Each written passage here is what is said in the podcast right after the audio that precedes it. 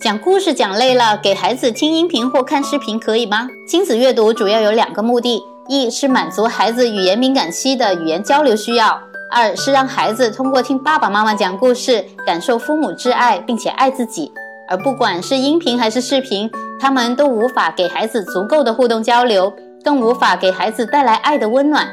如果是作为疲乏时候的调剂，由爸爸妈妈抱着孩子一起听或者看一会儿还是可以的。但如果想以机械为主代替亲子交流，恐怕对孩子的心灵发育会造成无可挽回的负面影响，并可能在孩子长大后仍然留下多种心理隐患，如自闭、情商低下等等。